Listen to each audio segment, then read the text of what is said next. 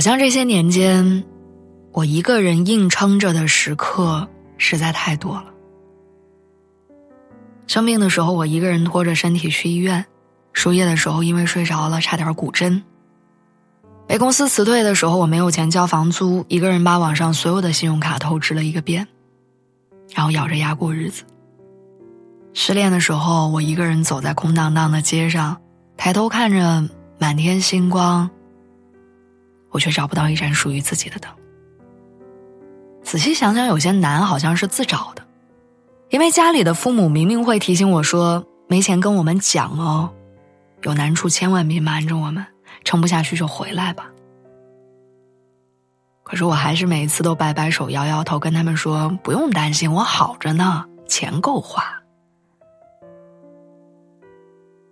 可现实生活真的好吗？工作之后的这几年，同龄人渐渐过上安稳的日子，自己还在大城市里亦步亦趋。朋友圈里都是同龄人结婚生子的动态，要不就是在老家找了稳定的工作，陪伴在父母身边。只有我还单身一个人，每天在公司和家里两点一线的重复着。感情上没有进展，工作上没有起色，住着老旧的出租房，吃着一菜一汤的外卖。跌跌撞撞，始终没有安定下来。一个人撑着的感觉并不好受，钱没攒下多少，委屈受了不少。每天晚上下班之后推开家门，总是漆黑一片。但与此同时，老家买房买车的朋友已经早早下班，家里灯火通明，总有人在等他吃饭、睡觉。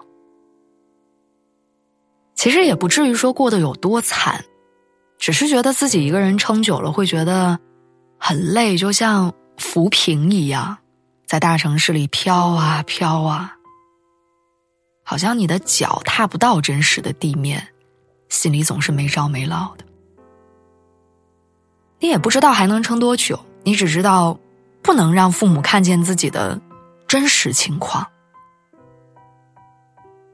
前段时间工作上不顺，我趁年假回家，下了车到家还有一段距离，打了辆车，下车付钱的时候，我才发现司机大爷没有二维码，只能收现金。平常习惯手机支付，我全身上下连一块钱钢镚都没有。我脑海中的第一个念头是去旁边的小卖铺换钱，可是又害怕一走远司机大爷等不及，于是就破天荒的在家人群里发出求救信号。我爸几乎秒回跟我说：“你在车里等着，我马上就来。”我原本以为我爸会提醒我下次身上带点现金，好应对这种状况。可他什么都没说，只是很自然的顺手接过我的箱子，边走边问我说：“累不累啊？想不想吃东西？用不用去菜市场买点啥？”那天下午直到晚上，我爸的心情都很好。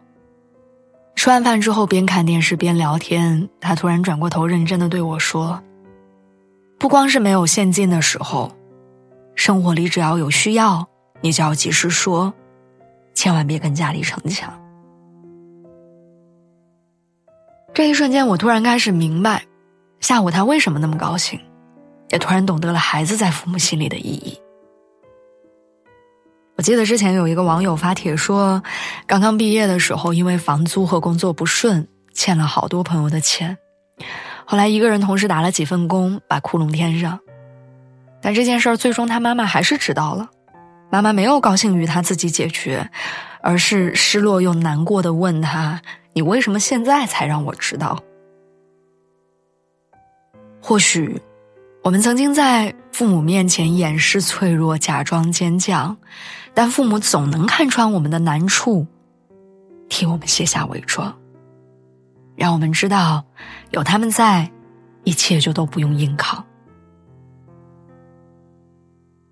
我记得之前在看《爸爸去哪儿》的时候，有一幕，吴镇宇看到儿子受伤以后，大声呵斥他，说：“你为什么受伤之后不回家？受伤就回家换衣服、擦药啊！”你只知道傻傻的在那儿站着，但是看到儿子害怕哭了，还是忍不住抱起来落泪。吴镇宇降低音量跟他说：“以后受伤要回家，知道吗？不要一个人逞强。后来接受采访，他说年轻的时候就喜欢逞强，做了父母之后才知道有多心疼。有人说“长大”两个字意味着一个人孤独的连偏旁部首都没有。可是你知道吗？长大虽然意味着我们终于有能力去独自面对这个世界，但并不代表无论发生什么事儿，我们都要自己硬扛。就像有时候父母会说：“你已经是个大人了，你不能再依靠家里了。”可是他们还是会偷偷的帮助你，问你过得怎么样。家人存在的最大意义，是有事儿的时候，他们永远会跟你站在一起。不会扔下你一个人去面对，所以要好好的，坚持不住的时候，别再一个人面对了，加油。